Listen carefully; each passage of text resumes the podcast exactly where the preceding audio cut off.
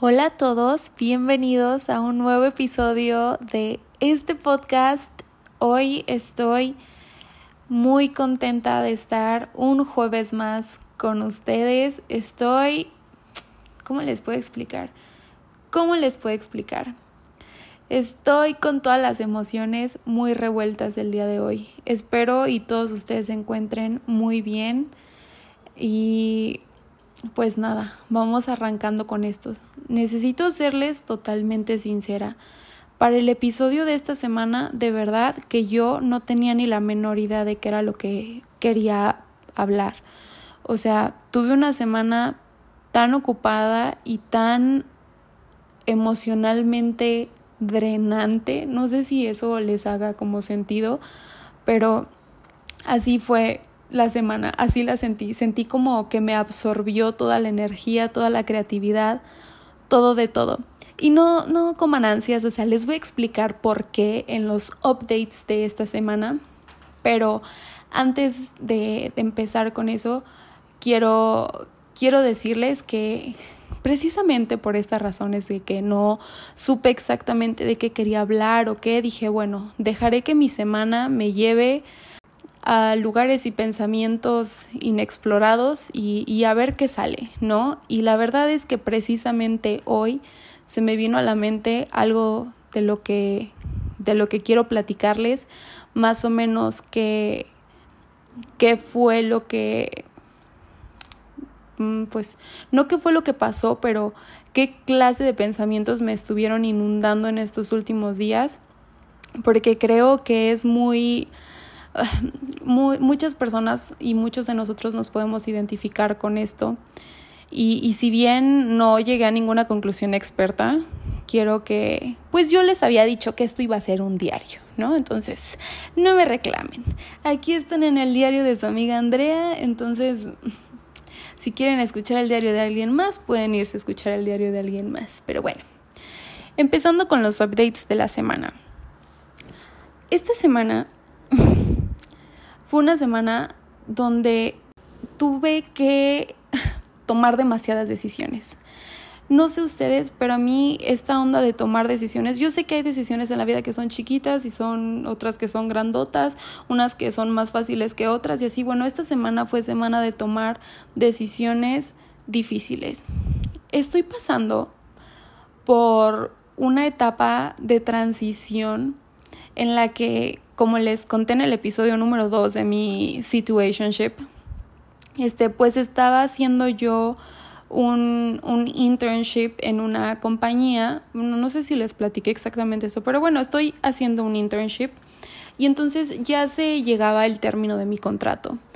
Y si bien yo no quería dejar la compañía al principio, he de reconocer que ya me estaba yo sintiendo como un poco desmotivada. Entonces, por un lado, estaba yo como que con la incertidumbre de que chin, ya se va a terminar el contrato, no sé si me vayan a querer eh, extender el contrato o, o si debería de ir buscando opciones por otro lado y así.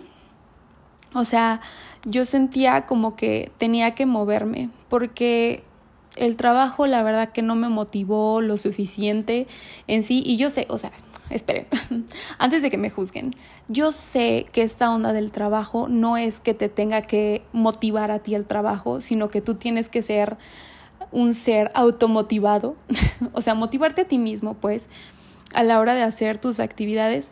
Pero con este trabajo, fíjense que yo empecé con muchísimas ganas y al transcurrir de, del día a día, como que dije, híjole, no, no, no me hallo aquí, o sea, la, las actividades son como bien repetitivas, o sea, ya dominé lo que tenía que dominar.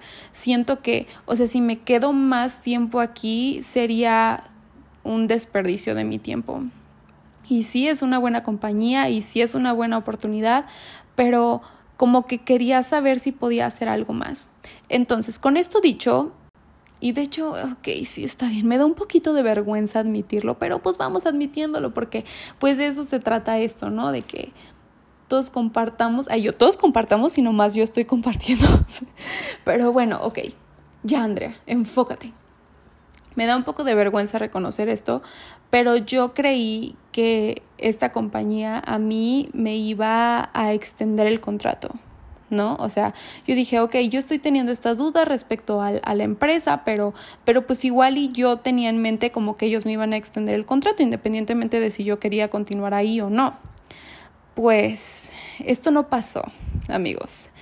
Este, yo tuve una plática con mi gerente y me dijo así como de que, ¿sabes qué? Intenté buscar una vacante para ti, pero como tu situación es complicada por la escuela, porque ya saben, también les platiqué que estoy haciendo mi servicio social, entonces como tu situación es complicada con la escuela y tal, pues no, no tenemos como como una vacante que sea molde a, a tu situación, ¿no? Y yo así como de que, fuck, o sea, palabras más, palabras menos, pues me dieron una patada en el trasero, ¿no? Básicamente. Entonces ya entré yo en pánico, ay, mi hija está ladrando, si la escuchan, salúdenla imaginariamente. Este, me dieron una patada imaginaria en el trasero y dije, bueno, pues si antes era como de que opcional, ahora es mandatorio que tengo que buscar este, pues otro trabajo. Entonces me puse a buscar, la verdad que los primeros días me, me agüité mucho, ¿no? Para que les echo mentiras, pero luego después puse manos a la obra y dije, bueno, creo que va siendo tiempo de recobrar un sueño que ya daba yo por perdido de que, bueno, quien me conoce sabe que tengo mi top 3 de empresas que admiro muchísimo y que me encantaría trabajar para ellas. Este, y una de, de ellas, mi papá me mandó una vacante, ¿no? Que sonaba pues bastante prometedora y dije, híjoles, voy a aplicar a, a esta vacante a ver qué, ¿no? Cabe de mencionar que yo antes de, entrar a la empresa a la que estoy trabajando actualmente apliqué para esta empresa de mis sueños y me dieron una patada en el trasero. ni siquiera me llamaron ni nada, entonces dije, bueno, pues ya fui rechazada una vez, digo, bueno, ¿por qué no lo intentamos dos veces? Ahorita ya tengo más cosas a mi favor, tengo más currículum y la chingada, ¿no? Entonces, pues apliqué. Y no solamente apliqué a una vacante, apliqué como a tres, porque dije, eh, X, somos jóvenes, este, si no, no pasa de que digan esta mujer está muy desesperada y así, pero bueno, yo apliqué y apliqué como con la idea de que pues podía que me llamaran, podría que no me llamaran. Entonces, pues, X, lo dejé ir. Apliqué y tal, y no les miento, no pasó ni una semana cuando me llamaron. Me llamaron para, para agendar una entrevista, entonces dije, ok, va y, y pues nada, ¿cómo les explico? Su amiga Andrea tiene un problema con el control. Yo soy una mujer controladora, a mí no me gustan las sorpresas, yo hasta en los aspectos más pequeñitos de mi vida me gusta saber qué es lo que va a pasar, me gusta saber cómo voy a reaccionar, me gusta saber las cosas que voy a decir.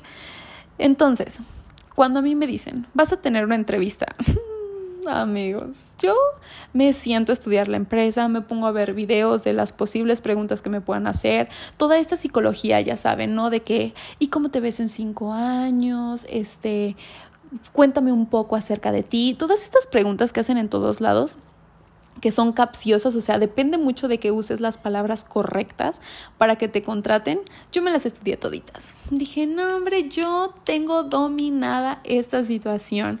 Y luego, aparte, como es una empresa que me gusta mucho, pues, como les digo, que yo me, me puse a investigar de la empresa otra vez, me volví a enamorar de ella y dije, uff, o sea, estoy lista para la entrevista. la entrevista iba a ser en español porque no sé si a ustedes les pasan en las vacantes que, o sea, aplican también, pero ahora todo es como bilingüe la cosa.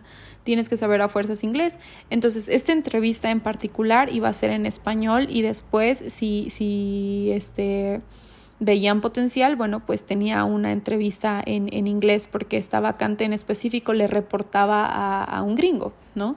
Entonces, este, dije, no, yo perfecto. Yo estaba determinada a súper bien en mi entrevista en español. Pues ahí te voy, ¿no? Mi entrevista fue un viernes. Y para no hacerles el cuento muy largo, porque yo, yo hablo muchas cosas y yo a veces siento que los duermo, Pero el punto es que hice la entrevista, me entrevistaron dos personas y no me preguntaron una chingada de nada de lo que había estudiado, me preguntaron justamente las cosas que no quería que me preguntaran, que eran como cosas muy técnicas del trabajo. Y yo les dije en el episodio anterior con esta jazz que la estrategia aquí es la siguiente, cuando tú no tienes experiencia, tú lo rellenas con, pero tengo ganas, ¿ok? Tengo ganas y tengo la actitud y yo aquí estoy dispuesta a aprender. Ok, eso no bastó en esa entrevista. Les intenté vender la idea, se los juro, yo toda motivada diciéndoles es que yo creo en la visión y que esto y que el otro y ellos de, ah, ah, nos vale madre. O sea, ¿sabes hacer esto? Y yo así de, mm, no, ay, mi hija otra vez. Eh, ¿Sabes hacer esto, lo otro? Mm, eh, no. Y ellos así como de que, mm", y ya empecé a ver como la decepción en sus caras, ¿no? Así como de que, ¿y esta niña por qué aplicó aquí? Y literal, sí me preguntaron, como de que, ¿y como por qué aplicaste la vacante? Y yo así de, es que lo que pasa es que ya, bla, bla, bla, ¿no? Empecé a decir muchas cosas. El punto es que se acabó la entrevista, me dijeron que lo iban a pensar y yo, o sea, terminé esa videollamada con la moral por los suelos, ¿no? Yo sentí como, como un, como si ya hubiera estado rechazada. Dije, estos cuates no compraron para nada este, mi idea, no, o sea, se fueron con la impresión de que soy una persona que no sé nada y así me sentí súper basura todo el día y dije, no, pues ahora con qué cara me voy a presentar con la entrevista, con la próxima entrevista que es en inglés, ¿no? O sea, si no pude expresar todo lo que quería expresar en español, en inglés, me va a llevar la jodida, básicamente. Y ya, ¿no? Así pasó. Pero el punto es que el sábado me vi con mi amiga Jazz, ustedes ya la conocen. Y entonces mientras platicábamos y yo le dije cómo me fue en la entrevista y todo, para esto ella está totalmente, no nada más ella, o sea, todo el mundo está totalmente eh, aware, ¿cómo se dice aware? Dios, como consciente de que yo amo esta empresa. O sea, este, ese trabajo para mí, bueno, no este trabajo, o sea, pero el entrar a esa empresa para mí era o solía ser de vida o muerte. O sea, no sé si me entiendan, si alguna vez en su vida han querido tanto algo, pero bueno, yo esto es algo que quería de, de sobremanera, ¿no? Entonces, platicando con ella, le dije, oye, me fue así, me fue de la chingada, la verdad que me siento muy rechazada. Dije, pero ya lloriqué todo el día de ayer. Entonces, prosigo con lo de hoy. Me di cuenta de que, porque pasé por unas cosas muy raras, ¿saben? O sea, como que al principio me sentí muy mal, muy triste, muy derrotada, pero luego después como que me entró coraje, porque dije, oye, esta gente, ¿qué onda? O sea, yo, a yo, si yo fuera la que estuviera contratando a alguien, obviamente me fijaría en qué tantas ganas tiene la persona de, que trabajar, o sea, o qué tanto, qué tan movida es, o qué, o sea, cómo fluye, ¿saben? O sea, a mí no me importa que sepas todo lo teórico, porque total eso te lo puedo enseñar. Pero la actitud, o sea, tú puedes contratar al güey más chingón del mundo, pero si no tiene la actitud, no te sirve para nada, ¿no? Entonces después me empecé a hacer coco wash a mí misma de que a lo mejor y eran unos sangrones, de que yo no quería trabajar con gente así y así, ya saben, ¿no? Para sentirme mejor. Y, y pues empecé como en esta espiral de, de pura negatividad hasta que dije, ya, o sea, ya, es too much. Y entonces cuando, cuando estaba platicando con Jazz, le dije, güey, o sea, me choca porque estoy cayendo precisamente en algo que siempre me pasa. Y aquí va la historia del tema del día de hoy. No sé si a ustedes les pasa que de la nada enfocan todas sus energías y toda, todas sus ganas, todo, todo, pues sí, o sea, todo, toda tu vida a un área en específico. Para mí esta área en estos momentos se llamaba el trabajo. Yo concentré todo mi valor, toda mi energía, toda mi, mi, mi todo en, en conseguir este trabajo, en esta empresa. Y como que se me fue el rollo de que soy más, que eso. No sé exactamente cómo voy a aterrizar este tema, pero escúchenme. a lo que me refiero es que todos los seres humanos tenemos miles de áreas, o sea, no somos unidimensionales, somos, o sea, multidimensionales, en el sentido de que yo no nada más soy mi trabajo, o soy mi familia, o soy este mi hobby, o soy mi ideología política. O sea, no, no, no, no, no. Yo soy todas estas pequeñas áreas. Entonces, a mí me pasa muy seguido, no sé a ustedes, que de la nada como que suprimo todas las demás áreas y me enfoco, pongo toda mi atención solamente en una. Y depende de cómo me vaya en esa área específica de mi vida, determino mi valor total de la ecuación, ¿saben? O sea, y les voy a poner un ejemplo.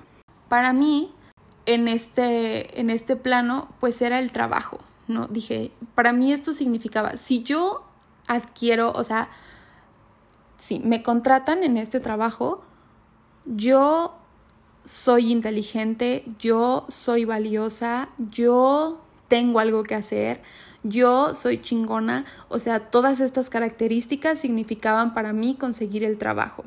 Ahora, del otro lado de la, de la moneda. Si yo no consigo el trabajo, yo soy una tonta, yo soy una apestada, yo soy una holgazana que no va a tener nada que hacer, yo soy una corrida del otro trabajo que no me quisieron extender el contrato, o sea, yo soy todas estas cosas.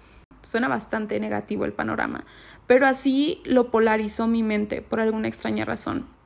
Y como que nunca me detuve a pensar en, oye, pero yo también soy amiga, ¿no? Entonces también convivo con mis amigos y tengo que pasármela chido.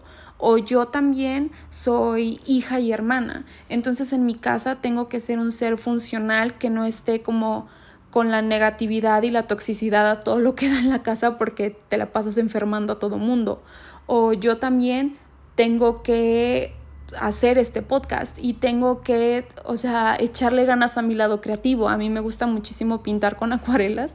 Es un hobby muy, este, ¿cómo les digo? Muy de closet que descubrí durante la cuarentena y, me ha ayudado muchísimo, ¿no? Entonces digo, güey, yo también soy artista, artista junior, este, porque mi hobby es pintar. O, o sea, todas estas áreas que decidí mandar a la chingada con la mano en la cintura solo porque un área de mi vida, que es el trabajo, estaba, o sea, podía salir bien o mal. Y entonces, pues eso se me hace muy jodido, ¿saben? Ay, siempre, Andrea, terminas con una pendejada después de hacer un super análisis. Pero sí es cierto, o sea, así me sentía. Dije, güey, ¿por qué? ¿Por qué Jazz? Ay, yo preguntándole a mi amiga Jazz. Yo no sé por qué lo hago. Mi tarea de, de ahora en adelante es precisamente el lograr malabarear todas estas áreas de mi vida y reconocer que no porque vaya fallando en una significa que voy a mandar a la jodida a todas las demás. ¿Me explico? Y ella me dijo así como de que sí, efectivamente, porque si estás consciente que eres más que un puesto en una empresa, y yo así de, pues sí, o sea, sí sé, yo, sí sé conscientemente, pero mi inconsciente me, me, la juega, o sea, me la juega y me arrastra. Y, y eso es algo con lo que he venido batallando muchísimos años. O sea, si es de que estaba en una relación, ¿no? Si es mi situación sentimental, es si estaba en una relación, todo mi enfoque era en esa relación y me iba, la jodida, me iba de la jodida en la escuela o, o en el trabajo o en mi casa, ¿saben? Pero mi relación, poca madre o de la chingada. O si de la nada quería yo, no lo sé, la época que me fui de intercambio, dije, mi, todo mi enfoque y mi energía y mis sueños y mi pensar va a estar en este intercambio y todo a mi alrededor se podía estar cayendo y yo feliz porque iba detrás de eso. Entonces, a lo que voy con todos estos ejemplos es que no hay no hay necesidad de vernos como seres unidimensionales. Todos tenemos tantas áreas y es tan complicado, fíjense la, delicadeza, es tan complicado el reconocer que mientras más maduras y más te adentras en esta vida de adulto, más fácil es encasillarte en alguna de estas categorías. Porque cuando eres estudiante como quiera, ¿no? Porque sabes que la escuela es en serio, pero al final del día tienes una vida fuera de la escuela. O cuando, no lo sé, sí, pues cuando vas en la escuela. O sea, yo creo, ese, ese es mi ejemplo, ¿ok? Dejémoslo ahí. Ignoremos que por poquito divago. Pero o sea, cuando sales de la escuela, como que es muy fácil el decir, güey, ¿y ahora cuál es mi lugar? ¿De dónde voy a adquirir yo mi, mi valor de cierta manera? Y no es por asustarlos ni decirles que, que ustedes tienen que poner su valor en, en algún área de su vida. Más bien, tienen que, tenemos que, yo, tienen que, dándoles consejos, este, tenemos que trabajar en crear un balance entre todas las áreas de nuestras vidas. Y eso está muy... es muy difícil. O sea, yo no sé si a ustedes les hacen, se les hace difícil o comparten mi sentir, pero yo siempre he creído que llega un punto en la vida de la madurez en la que tú estás completo, en el que tú ya arreglaste como todos esos pequeños defectos que tienes. Para mí es un defecto esta, esta situación que tengo de ser tan, tan polarizada, ¿no? O sea, o es negro o es blanco. Entonces, yo en algún punto de la vida me senté conmigo misma y dije, híjole, a ver, Andrea, siéntate aquí y vamos reconociendo todos los defectos que tienes. Y yo así de chino, saqué el pergamino de la lista de todos los defectos que tengo. Y dije, ok, aquí están, ya los reconocimos, ya los vimos, este, pues vamos trabajando en ellos. Y me puse a trabajar en ellos. Y se los juro que por más que trabajas en ellos, como que no te cae bien el, de, el, el 20 de ¿qué, qué realmente es lo que estás trabajando. ¿Estás trabajando por quitarlos? O sea, quitar de raíz esos defectos o, o qué es lo que estás trabajando. Porque de lo que yo me di cuenta es que por más que trabajes en quitar esos defectos, nunca se van. Siempre están ahí y lo, y, el, y lo peor es que el día que dices tú, híjole, ya me siento graduada, ya siento que esto no me afecta o que ya superé este trauma. Ese día que tú sientes que ya te graduaste de los temas, ahí viene la vida, bien graciosa, a darte la cachetada con guante blanco para recordarte que ni madres no has superado nada. Y digo, güey, pues de qué se trata este show? O sea, tanto pinche tiempo trabajando en solucionar estos aspectos de la vida para hacer alguna cosa o para llegar a estar en algún lugar. Y creo que ya no está teniendo sentido esto, pero, ok, pongamos un ejemplo. María anécdotas, me voy a poner. El ejemplo es el siguiente. Cuando uno dice, voy a trabajar en, pongamos de ejemplo el defecto, en mi codependencia, y no ser tan egoísta y tan enojón, tan iracundo. Porque al trabajar esto, yo cuando ya lo tenga bajo control, voy a poder tener una relación de pareja súper sana y la dinámica va a ser buenísima. Entonces dices, ok, esa es la meta. Y te pones a trabajar todos los días sobre esos defectitos que tienes ya te detienes en ciertas cosas, ya identificas cuando vas a explotar de la nada, cuando no hay motivo, ya sabes cuándo no meter la nariz en asuntos que no te importan y todo ese rollo, ya ahí la llevas, ¿no? Y te tardas un buen, o sea, este, este proceso puede durar años, años amigos, años. Entonces, ya pasas todo, todo este proceso y tal, y llegas a un punto en el que dices, híjole, creo que ya, o sea, de verdad creo que ya lo, ya lo logré. Ya duré tantos días sin hacer drama de la nada, ya siento que soy una persona independiente, no, no me recargo tanto en los demás. Creo que ya estoy lista para embarcarme en una relación saludable. Y luego de la nada dices, que vengan las relaciones, ¿no? Y resulta que en la primera relación en la que te embarcas, la cagas y vuelves a tus hábitos de persona enojona.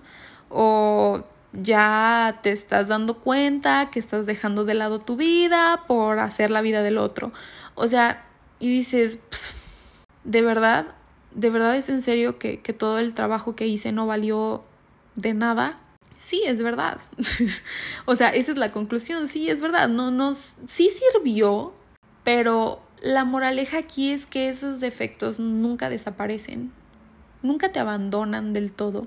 Lo único que realmente te ayuda a hacer este trabajo interno de, de querer arreglar tus, tus defectos es que aprendes a vivir con ellos y aprendes a cómo manejar las situaciones en las que se te presentan situaciones situaciones en las que se te presentan situaciones. Ay, qué bien, Andrea.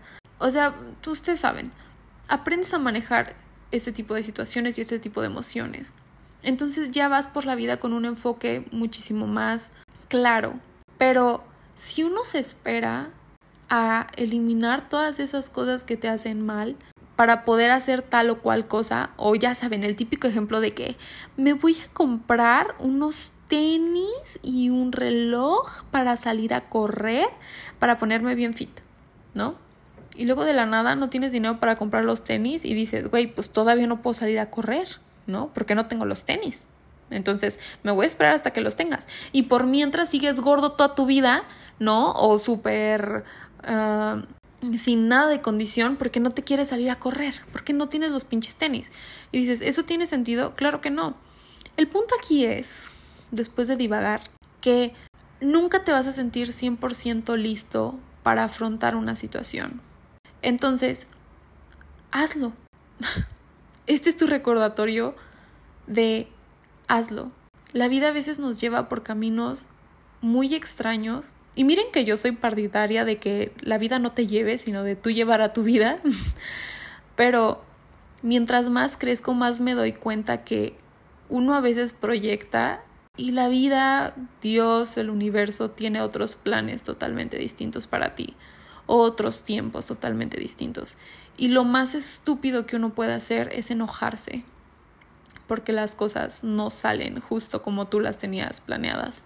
Entonces, no queda de otra más que relajarse, tener mucha paciencia con el proceso y tener en mente que lo único seguro que tenemos en esta vida es el cambio. El cambio, el cambio, el cambio. Amigo para muchos, enemigo para otros, pero si te le resistes, ya te jodiste. Entonces, a esto, a esto quiero llegar. No sé si haya tenido sentido, pero para mí el hecho de, de haberme tenido que ver en esta necesidad de literal ponerme a buscar trabajo otra vez, de exponerme al rechazo otra vez y de, de ver que las cosas al principio no me estaban saliendo y, y, tener los dos nos ya de frente, ¿no? Porque es no en la empresa en la que actualmente estoy trabajando y a lo mejor y no en la próxima empresa que real, realmente quiero trabajar ahí. Entonces, o sea, yo no estaba lista, ni tenía el humor, pero aún así dije, no pasa nada. Me acordé que tengo o sea, que soy más que un que una vacante en una empresa de mis sueños. Y dije, no pasa nada, voy a esperar la próxima entrevista con buena actitud y, pues nada, que se venga lo que tiene que venir. Ah, hice la siguiente entrevista en inglés y me fue súper bien. Increíblemente me fue súper bien. Sí me preguntaron cosas que no me imaginaba que me fueran a preguntar, pero por alguna extraña razón mi mente como que conectó en ese momento. Y sí, mi inglés a veces salió mucho, a veces salió bien, sí estaba un poco como self-conscious de cómo, cómo me iba a escuchar, porque estaba hablando con un nativo, entonces pues me daba vergüenza, pero todo salió muy bien. Y dije, bueno, pues ya, cuando se acabó la entrevista y cerré la computadora, dije, ok, si me dan este empleo, qué padre. Y si no me lo dan, me quedo con la satisfacción de que me empujé a mí misma, aunque no me sentía lista, a dar este paso y me sentí cómoda con él y lo hice bien. Entonces eso en mis libros es un éxito. Y ya, lo solté. Y no les miento a mi giwis. en menos de tres días me llamaron. No me llamaron, me mandaron un correo de hecho. Y me dijeron que fui aceptada. fui aceptada. Entré a la empresa de mis sueños. Y no les puedo explicar la emoción que tengo. Es maravilloso, me siento muy contenta, pero al mismo tiempo estoy tan en paz porque sé que si no me lo hubieran dado, de todas maneras, yo hubiera seguido bien. no me hubiera derrumbado. Y que sí, que sí tengo el trabajo, pero ahora ya no veo a la empresa como este sueño inalcanzable, sino como un, una oportunidad de crecer y de aportar y de crecer una área de mi vida, que es el área laboral. Entonces, ya está. Y, y pues nada, básicamente eso era lo que les quería platicar el día de hoy, que, que se relajen, que esta vida no se trata de estarnos viendo siempre el lado negativo, de estar siempre pensando en todos los defectos que tenemos o lo que nos falta o, lo que tenemos que luchar, ni contra cuántas corrientes tenemos que nadar, no. Esta vida es de las personas que la viven. O sea, yo sé que suena muy pendejo a lo mejor, pero es en serio. O sea, las personas que realmente la viven y van tomando día a día a como viene, aceptando cuáles son sus debilidades, cuáles son sus fortalezas y simplemente sabiéndolas enfocar. y no somos unos genios y no somos unas basuras tampoco, pero estamos todos en la lucha y yo creo eso es eso es muy bonito, porque cuando nos salen las cosas bien, no es este éxtasis de emoción de que dices, puta, o sea, lo logré. No, es como una es como un agradecimiento muy orgánico el que se siente. Entonces, nada, eso era todo lo que les quería comentar el día de hoy. No sé ni siquiera qué fue esto, no sé ni siquiera si me di a entender, pero espero y si alguien está atravesando por lo mismo, por favor, por favor, por favor, hágamelo saber en Instagram o no, no sé, mándenme un mensajito, porque de verdad, si no nos acompañamos nosotros, ¿quién? ¿Quién, gente? Pero bueno, ya no tengo más que contarles. Nos vemos en el próximo episodio, el próximo jueves. Prometo traerles algo mucho más entretenido que mis dramas personales. Y pues nada, ya saben que los quiere montones. Su amiga Andrea. Bye.